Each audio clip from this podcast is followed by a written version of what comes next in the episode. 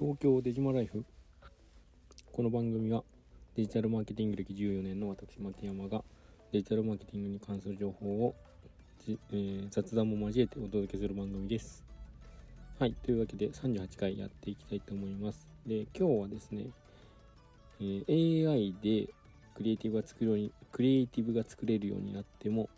あの障壁を突破しないと配信できない。という、えー、話をしていきたいなと思います。で、まあ、えーと、配信できないというのは、まあ、デジタルマーケティングで使えないということですね。で、まあ、早速なんですけども、あのあの、あの衝撃、あ、まあでもちょっと先に、あれですね、AI でまあクリエイティブが作れるようになってもっていう部分に行くと、えっ、ー、と、まあ、バナーを作れるようにきっとなっていくんだと思うんですけど、まあ、画像とかはね AI でかなり作れるようになってきたかなと思うんですが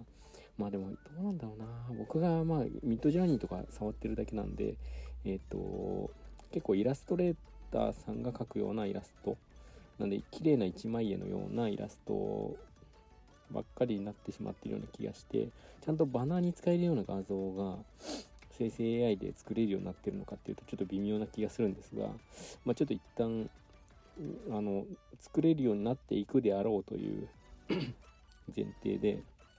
きっとねあのサイバーエージェントさんとかね頑張ってるしね。他の企業もきっと頑張ってると思うので電通さんとか博報堂さんとかねきっと頑張ってるかなと思うので、あのー、AI できっとクリエイティブが作れるようになるであろうと。まあ今今作れなかったとしてもまあ ここ1年以内ぐらいにはですねきっと作れるようになるんじゃないのかなって。ある程度のものは作れるようになるんじゃないのかなっていうのはちょっと思うところなのでそのクリエイティブが作れるようになってった先に何があるのかみたいなお話をできればなと思っています。で、えー、と早速なんですけどもあの障壁というのは何なのかみたいなところなんですがえっ、ー、とえー、障壁とはですねズバリ上長の承認ですね。これが一番大事ですね。あの作れるようになったとか言って喜んでいる人たちはあのちょっと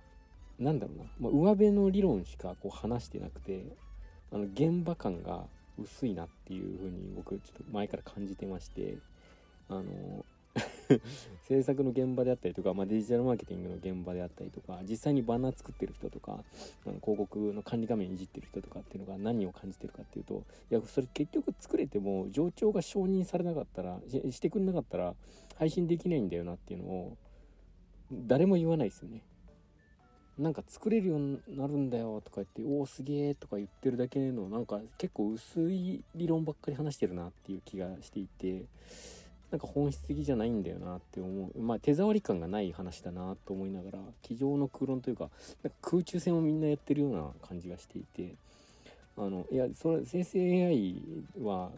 ちょっと使うのはやめておきましょうとか言ってあの会社のポリシーで決まっちゃったらもう AI でいくら作れるようになったとしても作れないんですよ。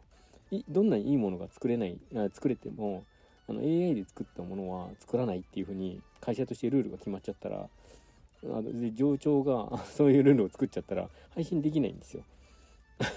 承認が取れないので。なんでそこはあの何ていうか使える現場使えない現場がもうパキッと分かれていって、まあ、どっかのタイミングでみんなが使うようになれば使うっていう風にするところももしかしたらあるかもしれないですけどまあでもねそこはね何ていうか、まあ、最後は人のね裁量に任されるんじゃないのかなと思うので AI にはできない仕事のね一つですよね。あのこれが良いか悪いかを判断するっていうのはで会社の方針としてあの遂行するっていうのはあの人しかできないあのプロセスかなと思うのでここはですねきっと大事にされるんだと思うんですよ。でえーとまあ、上長の承認が必要であるというのは、まあ、分かったと。で、えーとまあ、その承認プロセスみたいなのを、えーとまあ、把握しておく必要があってえーとまあ、A さんという現場の方が、えーと、配信したいなってこの AI で作成できるようになったからあの配信したいなって思ったとしてもマネージャーみたいな管理職の方が、まあ、B さんだとして、えーと、B さんがダメだって言ったらあの配信できないわけですよね。で B さんがやっと OK って言ったとしてですよえーと広告媒体の審査がそれで通らなかったら、まあ、配信もできないわけですよ。で なんで上長の承認もそうだしあの広告媒体の審査もそうだしあの結構ね作れるようになった先にあの配信できるかどうかとかちゃんと広告として使えるかどうかっていうのはあの結構ね分かれてきてあの 全然作れるようになったことが全くゴールじゃないんですよね。っていうのがねなかなかあの何ていうかいろんなこう AI の議論の中でこういろんな、まあ、YouTube 上でねあのいろんな番組があったりとかテレビでもいろんな番組でこう取り沙汰されてますけどなかなか出てこないなと思ってだから手触り感がね現場としてはない話ばっかりずっとされてるような気がしてなんでちょっと僕はですねあのあえてしていこうかなと思っています。でまあ、あのその上長 OK が出ても、まあ、広告媒体の審査が通らないと配信できないっていうのもありますので、あのまあ、2段階で上長 OK とあの媒体審査って2段階で、ええ、作った後もあの、えー、配信するための障壁があると。で、えー じゃあ、まあ、クリエイティブ制作のスピードは、えーと、上がったよね。と AI が、えーと、クリエイティブ制作できるようになったとして制作のスピードは上がったよね。と。あとは、まあ、パターンがたくさんで出せるようになりましたよね。クリエイティブ制クリエイティブ制作の現場でこう何変わった点でいくと、まあ、スピードが上がったりとかパターンが出せるようになったっていうようなメリットはあるんですが、まあ、今のところ、まあ、その配信、えー、必ずしも配信できる広告が作成できるわけではないと。えー、あの人がいいと思うものとかあのグッとくるものであったりとかあのなんか心を突き動かされるものみたいなもん、えー、表現っていうのは、まあ、時として結構ギリギリな表現であることが多いわけですよね。なのでそれでいくとあのあ煽るようなあの画像であったりとか人の何というか精神をこう煽るような、えー、と画像であったりとか、まあ、テキストであったりとかっていうのがあると広告媒体の審査に通らないこともあるのでそれはですね、えーと、AI 側がどうにかするのかそうだな広告媒体側でこう許容していくような流れになるのか AI が作ったからしょうがないよねみたいな風になるのかならないんじゃないのかなという気がするんですがどういうところで折衷案がうん出てくるのかっていうのは今のところ分かりませんが、えー、まあ現時点でいくと,、えーと、配信できる広告っていうのは、まあ、人の目が必ずこう入っていって、まあ、手作業みたいなところが入っていってこれ配信するしないであったりとか媒体審査通った通らない通った通らないのであれば修正が必要であるみたいなこの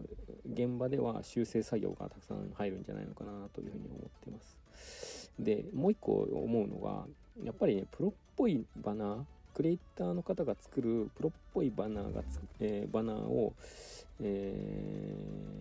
ー、まあ、表現として表すにはえーと、やっぱりねあのウェブデザイナーの方であったりとか、まあ、ちゃんとね職人技みたいなのを身につけてる人じゃないとできないなっていうのはやはり痛感するところです。あのどういうキャッチコピーにするのかとかどういう訴求のキャッチコピーにするのかであったりとかその文字の、えーと、色はどうするのかであったりとか太さはどうするのかであったりとか、まあ、配置はどうするのかであったりとかフォントをどうするのかであったりとか、えー、いろいろねもう考えるだけであのー、なんだろうな考えられるこのパターンだけでもう何パターンあるかわからないぐらい、まあ、無限にあるわけですよクリエイティブというだけあってややっぱり クリエイティブな仕事はなかなかやっぱりあの AI には一筋縄では作れる作ることは難しいんだろうなという気がしています。あのまあ、だからプロっぽいバナーが作れるような AI も、まあ、そのうち出てくるのかもしれないんですが、まあ、2023年の6月時点でいくとですね全くそんなのできてないわけですよ。なんで作れるようになったんですよとか言ってるなんだろうななんかちょっと分かんないですけどビジネス芸人みたいな人たちの話は今のところですね全スルーしてあのひたすらいいクリエイティブは何だろうかいいバナーはどうやって作るんだろうかみたいなところですね。あのデジタルマーケティングに関わってる方たちはあの深掘っていくといいんじゃないのかなと思います。そのなんかあの偏愛であったりとかなんか自分のあの深いこだわりみたいなところがですね AI との差別化に必ずなるはずなのでそこはですね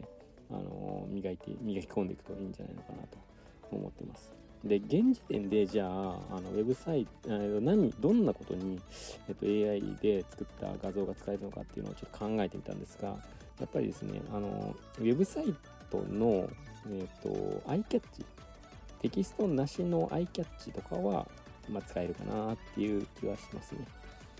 あの 本当にテキストがあると途端に多分ダメになるんだと思うんですけどあの本当にあのなんだろうな、まあ、記事についてる、あの、記事のタイトルの横にある画像ちょっとした画像ですねで記事のトップ画面に出てくるような画像あれがアイキャッチですけどそれにはまあ使えるかもしれないぐらいのえっと何というか現時点で使える 使用できる範囲 としては AI の画像が使える範囲としてはそのぐらいなんじゃないのかなというふうに思ってます。はい、というわけで今日はですね、えー、と AI でクリエイティブが作れるようになってもあの障壁を突破しないと配信できないという話をさせていただきました。というわけで今日は以上になります。では、えー、では、いってらっしゃい。